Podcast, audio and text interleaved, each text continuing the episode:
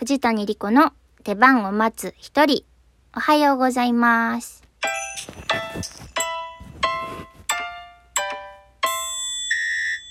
好きなかき氷の味は、レモンです。藤谷莉子です。はい、えー、本日は私一人でお届けします。しーちゃんがね、もう、舞台本番直前も直前ということで、ちょっとスケジュールが合いにくくてですね、私が撮ることになりました。この間はね、しえちゃんが一人で撮ってくれたので、はい、ちょっと今日は一人で頑張ります。持ちつ、持たれつの関係でやっております。はい。で、かき氷ね。私ね、この質問ね、結構前に答えた気もするんですけど、まあ、しえちゃんがブルーハワイって言ってたからちょっと乗っかってみたんですけど、うん。前もしえちゃブルーハワイって言ってた気がして、私もレモンって言ってた気がするんですけど、まあまあまあまあまあ、まあ、レモンですよ。変わりなく。うん。工事してるな。工事してますけど、ちょっと続けます。はい。あのだってさ、もう、レモンなんですよ。考えてみれば考えてみるほど。だってかき氷ってさ、だいたい夏に食べるじゃないですか。最近は、冬でもね、食べられるような、ちょっとこっくりしたかき氷も、なんかね、一地位を築いてますけど、でも、まあ、大体夏に食べるとなるとやっぱり爽やかさのね度合いが群を抜いてますレモンが。いちごまあちょっと春っぽいしメロンはもうメメロンじゃないしあれメロンって。だってメロンはもうメロンはさだってもうメロンの界隈でおやりになってって感じじゃないですか。メロン先輩は。メロン先メロンソーダとかね。そういうのでおやりになってくださいブルーハワイだってもう言うてまあ夏らしいですけどちょっともう言うて新参者やん。だからもうレモンですね。うん。あもしくはさあの結構前にねしえちゃんと京都の和菓子屋さんでイートインもできる1000円っていうお店があるんですけどその1000円で梅酒かき氷食べたんですよもしくはそれですね。梅酒かき氷はすっごい美味しかった。本当にね、梅酒をかけながら食べるんですけど、梅の実がね、あの梅酒に使ってる梅の実がポンってふわふわのかき氷の上に乗ってて、で、それをまあ、ちょっとずつ食べながらさ、食事を進めていくと。で、かき氷ってさ、食べてったらもう最後、甘い水になるじゃないですか。あの、もう、シロップ汁になるじゃないですか。でも梅酒かき氷は梅酒をかけてるから氷が溶けてもキンキンの梅酒になるんですよ。だからもう最後まで美味しくて最初から最後までずっと美味しいんですよ。だからねもし皆さん夏に京都にいらっしゃることがあれば、まあ、京都の夏ってちょっと地獄のように暑いので1000円さんでね梅酒かき氷食べてちょっとすす涼んでみてはいかがでしょうか。あの梅酒なんでね未成年の方とかあと運転される方とかはちょっと召し上がれないんですけど是非ちょっと行ってみてください。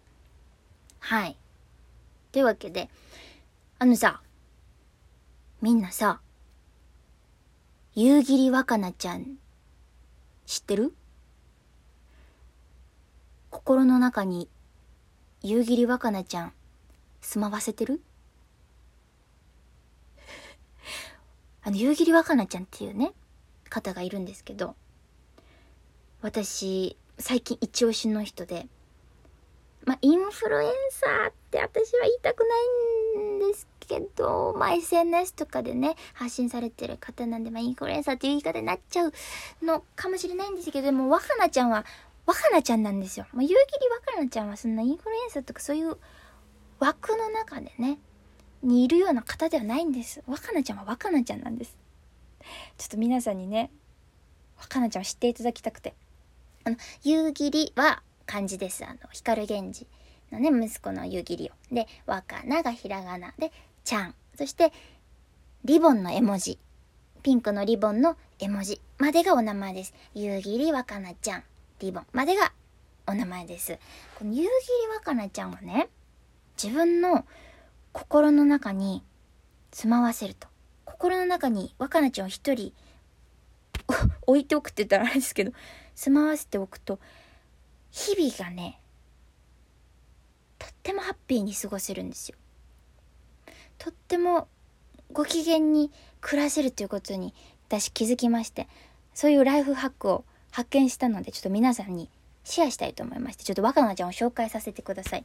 若菜ちゃん一体誰なんだというね、方ももしかしたらいるかもしれないんで、一言で説明すると、ロリータファッションを楽しむ画家であり、133センチメートル、身長133センチメートルの超お嬢様女子大生、過去激化は過去閉じ。っていうところなんです。んんんんでねちょっと 聞いてる人ちょっとあのー、情報量がね多いんでうんうんうんってなってるかもしれないんでちょっと一つ一つ説明していきますとまあ若菜ちゃんロリータファッションにこう身を包んでらっしゃって、まあ、すごく可愛らしいんです。あのふわっとしたねあの何て言うんですかあのパニー入れてふわっとスカートが広がってるようなお洋服に、頭にはベールをつけて、で、水色の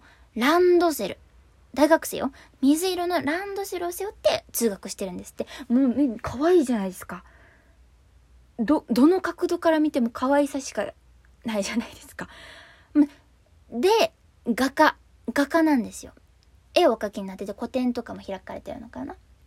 で、身長が133センチってちょっとちっちゃめなんでも、もう、だってロリータ、あの、その可愛い気合入ったさ、普通のロリータじゃない、もう、むちゃくちゃ可愛いロリータを着た133センチなんてさ、もう奇跡やん。おお人形さんやん。めちゃくちゃ可愛いんですけど、でもこの133センチっていうのはあれなんですって。ちっちゃい頃されたご病気のえお薬の副作用でそういう身長になったって若菜ちゃんもおっしゃってるんですけど全然なんかご病気のこともすごくポジティブにツイートされてるんですよね。で超お嬢様ねさっき言ったでしょ？超お嬢様が何かっていうとね私が若菜ちゃんを知ったのってまバズって流れてきたツイートからなんですけどま、どういうツイートだったかっていうと、若菜ちゃんお誕生日でご両親からプレゼントをもらったと。で、ワンピースをもらったんだって、こうワンピースをね、若菜ちゃんが可愛らしく着た写真と一緒にこうツイートしてらしたんですけど、グッチの特注の総美獣のワンピース。660万円。で、ん、ん、ん、ん、んってなるじゃないですか。だって、だってさ、知らん言葉いっぱい出てくるしさ、グッチはまあ、まあ、まあ、聞いたことあるけどさ、総美獣って言ったらあれですよ、あの、お着物のさ、総絞りあるじゃないですか、総絞り、あの、全部絞りのやつ、高いやつね。あれの美獣版よ、だから。ワンピース全部に美獣がついてる。美獣っていうのはあの石ですね、宝石。宝石でさ、職人さんが一つ一つ石を縫い付けるわけお花の形とか蝶々の形とかそれがもう全部よ全部についてるの。で660万円。最初はさそれ見た時にさすごいえー、って。こんな可愛らしいお嬢さんがなんかもう600 660万円？みたいな。こんなお嬢様が現実にいるんですか？うわ綺麗ねみたいな。そういうもうあっさい印象ですよ。でさ、もう私もさ、嫌なやつやからさ、どんな人なんだろうと思って。もう、何お金持ち自慢して、どんな、ちょっと見てやろうと思って見に行ったらさ、もう、泣いちゃったよ。そ、それは、泣いちゃってはないけどさ、もう自分の心の汚さに、な、涙を流しそうになりました、本当に。若菜ちゃんのツイートってさ、ま若菜ちゃんが、まあ、若菜ちゃん、若菜ちゃん言ってすいません。ちょっと親しみを込めて若菜ちゃんと呼ばせていただいてますけど、若菜ちゃんって自己肯定感がすごく高くて、で、若菜ちゃん可愛い。私も可愛い。あなたも可愛い。あの子も可愛い。みんな素敵。だって、なんでもう生まれたままでこんなに素敵よっていう思考の持ち主で、お母様、お父様がもう最初からそうだったんですって。もう若菜ちゃん生まれてきてくれて若菜ちゃん産んどいてよかった若菜ちゃん可愛い子育て大成功っていうお母様とお父様のもとにお生まれになって自然とそういう思考になってで若菜ちゃんのツイートって裏とか別の意味とか意図とかが全くないんですよ。もういつだって若菜ちゃんのツイートってもう書いてある以上の意味はないの。さっき私が言ったみたいなお金持ち自慢とかないんですよ。ただただお父様とお母様から素敵なプレゼントもらったから素敵でしょ？見て。それ以上でも以下でもないんです。私みたいなね、ひねくれもんはね、若菜ちゃんに出会ってなんか、雷に打たれたような。だってさ、もちろんさ、若菜ちゃんのところにさ、ちょっと攻撃的なね、コメントがついたりするんですよ。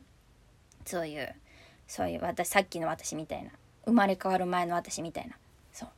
で、若菜ちゃん、その人にも真摯に、とっても丁寧に、でも、どこかやっぱり、きょとんとして、それ以上の意味は、そんな風に言ったつもりはないんだけどな、みたいな感じで、でもとっても美しい言葉で一人一人真摯にコメント返されるんです。なんかもう素晴らしいなと思って。